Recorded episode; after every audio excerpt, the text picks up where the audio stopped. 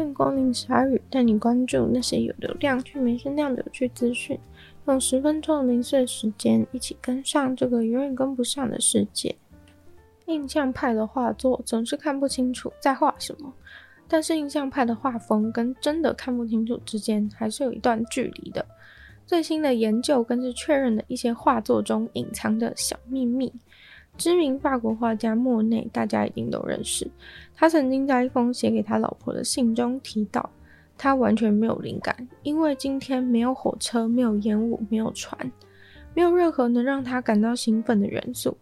写信的当时，他人正在英国伦敦旅行。他在一八九九年到一九零一年短短的几年间，就去了英国旅行三次，产出了一百多幅的作品。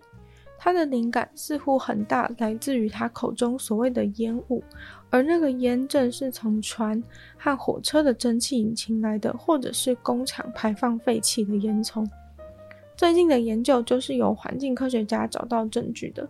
发起研究的博士后学生在逛美术馆的时候，发现了一件怪事，那就是好几位艺术家同时同地的创作。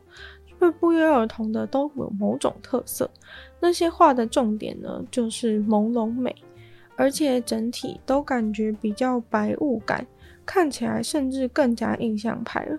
而他自己是在研究空气污染的，马上就联想到，诶，这看起来该不会就是空污吧？因为画作中呈现就跟空污对光的影响非常的类似。于是研究团队挑选了莫内和透纳的一百幅作品。想要研究画作中的风格到底是不是其实是空屋。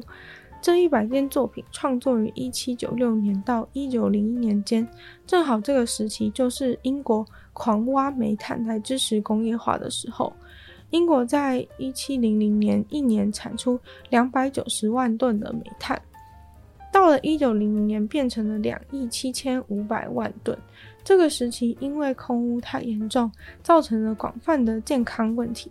最严重的日子里，空气中会有很厚很黑的雾。这种最严重的日子，从一八五零年到一八九零年的天数成长了三倍。严重的空污也让所有东西都变得很模糊，边界都看不清楚，整体也会变得有一种更白的色调。因为空污会反映在所有不同波长的可见光上，于是研究的方法就是着重去看画中边界的强度，还有白色的程度，根据亮度把这两个数据标准化。接下来就是跟历史上空污的资料去做比对，结果竟然奇迹似的非常吻合，空污和画中这两个标杆的关联性。与画家当时的风格和转变其实并没有关系。两位画家分别住在伦敦和巴黎，工业化的进程和该地空屋的比例也各有不同，但都反映在画作上。有趣的是，现代人对空屋避之唯恐不及，莫内却着迷于那种朦胧美，甚至曾经跟他的老婆说道：当雾消失的时候，他觉得很害怕。当工厂的火又点燃，烟雾再次弥漫之时，他却感到无比的安心。甚至当时还有所谓的光雾旅游，顾名思义呢，就是特别从其他的地方跑去英国伦敦去看这个烟雾弥漫的空屋城市。莫内也提过，他好讨厌蓝天的伦敦，因为他觉得蓝天的伦敦就不是伦敦了。在他的工作室里，甚至可以找到他在蓝天时画的图，却被他狠狠的作废破坏掉。在一个废弃的公车站，找到了一个行李袋，结果打开发现里面竟然装着一具女尸，那该有多么的吓人！俨然是鬼片的场景。马来西亚的警方现在就必须进行调查。案情到底是如何？据说是一位路人经过了马来西亚一间电力公司的大楼旁边，就看到那边怎么有一个袋子，直觉当然觉得说应该是遗失物吧，就理所当然的拿去交给警察。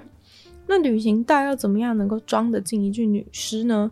很显然就是要经过分尸，而且据说分尸的情况非常的彻底。根据警察估计，大概有超过五十帕都是完全肢解状态，所以辨识这个尸体的身份受到了严重的阻碍。由医院进行的初步验尸报告认为，这个女人应该是有超过二十五岁，头部在受到了重击以后就死亡，大约死于两个星期前。当地的警方已经请附近的居民，如果有任何可能的消息线索，务必要提供来协助调查。一个人与世隔绝，住在地洞的极限在哪里呢？一位西班牙登山客终于终于从一个地下七十公尺深的洞穴里面爬出来，完成了他的五百天与世隔绝洞穴求生。这位挑战者碧翠丝今年五十岁。在粉丝通知他说你已经完成挑战了之后，他就从这个洞穴里面出来。西班牙的媒体表示，这个女人已经突破了世界纪录，但是呢，目前还还没有被确认。主要是这个五百天的记录有一点点小瑕疵，因为她在地下洞穴待了三百天的时候，就发生了技术上困难，导致她必须要暂时从这个洞穴里面撤离，所以她中间。是有八天的时间没有待在洞穴里面，而是在外面的地上搭了帐篷生存。他并没有联络任何人，或者是发出求救。在所谓的问题解决了以后呢，他又自己跑回去地下的洞穴继续他的这个挑战。最后，他这个挑战总共是花了五百零九天。他确实是在洞穴里面度过了五百天，但是就是啊，其中有八天中断，没有在地下洞穴里面度过。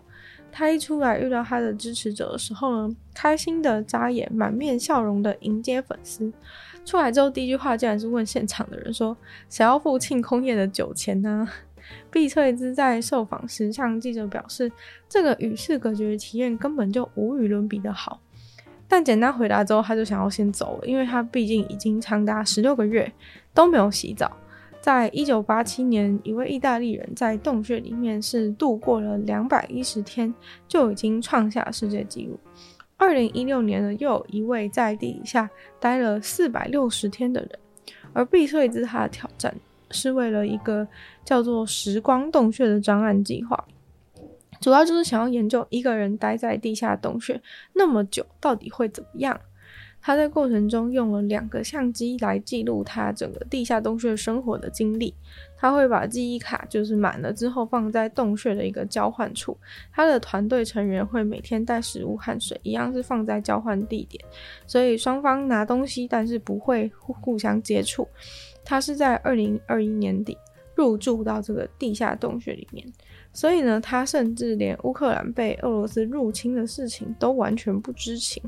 一开始他还想着要计算天数，但才六十天后他就已经放弃。他说他其实在里面过得非常好，完全没有想要过要放弃，甚至在里面待着都没有特别想要出来了。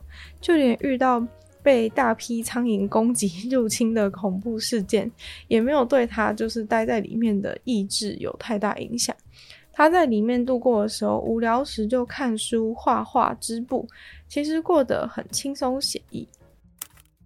高龄化社会中最大的问题就是老人的生活品质，在健康状况开始变差的情况下，很多老人都变得生无可恋，每天就是没有什么生命的重心，然后也没什么特别想做的事情。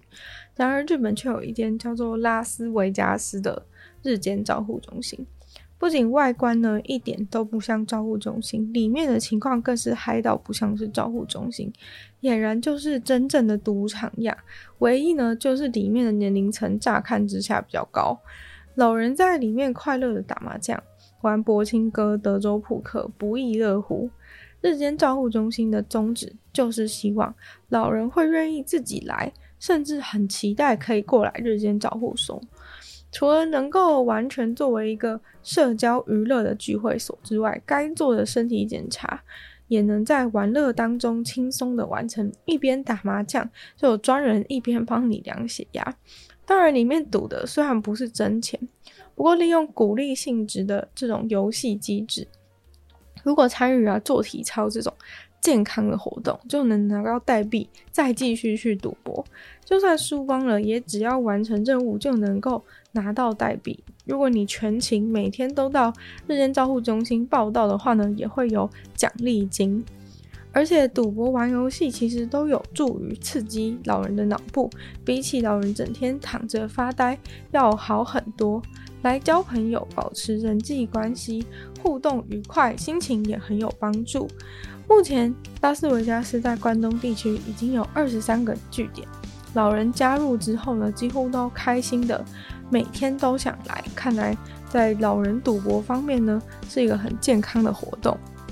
今天的鲨语就到这边结束了，再次感谢这些赞助的会员：伊恩、大龄男子 James、K U、毛毛、黑牡丹还有 ZZ。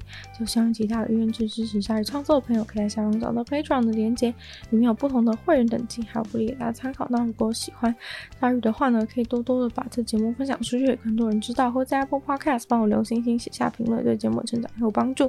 那也可以去收听我们的另外两个 Podcast，其中一个是女友的纯粹理性批判，里面有时间更长的主题性内容；另外一个是听说动物，当然就跟大家分享动物的知识。就希望鲨鱼可以继续在每周二四跟大家相见。那我们下次见喽，拜拜。